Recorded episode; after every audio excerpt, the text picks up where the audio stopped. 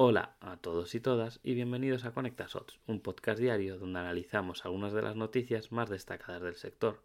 Parece que estamos en la semana de la inteligencia artificial. Hace unos días hablábamos de la actualización de BART y hoy toca hablar de IA de generación de imágenes. OpenAI anuncia DALI 3, su modelo de generación de inteligencia artificial capaz de generar imágenes impactantes y todo ello integrado en ChatGPT Plus. DALI originalmente fue presentado en 2021 y desde entonces han surgido otras alternativas como Midjourney o Stable Diffusion.